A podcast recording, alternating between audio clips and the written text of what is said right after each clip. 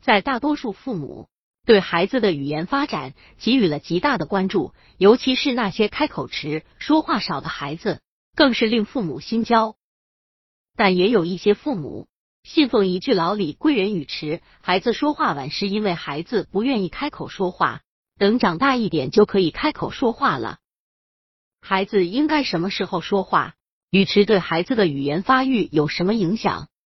百度搜索慕课大巴，下载更多早教资源。一般在周岁都会说出妈妈啊等简单的话。不过语言的发展有很大的个人差异，从十个月到一岁半之间为一般标准。不过也有些小孩到了二岁还不会说半句话，虽然不会清楚的说出话来，却能发声，而且也懂得母亲的话，这样就无需担心。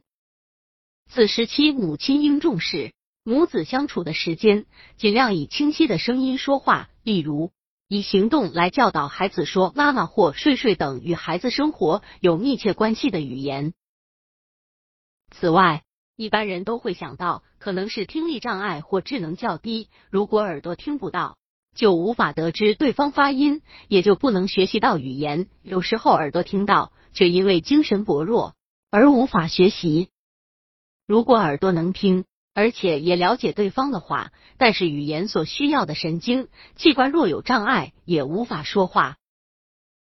从正常的范围来说，小孩说话的程度很可能和上述所举的例子有关，希望母亲多加注意。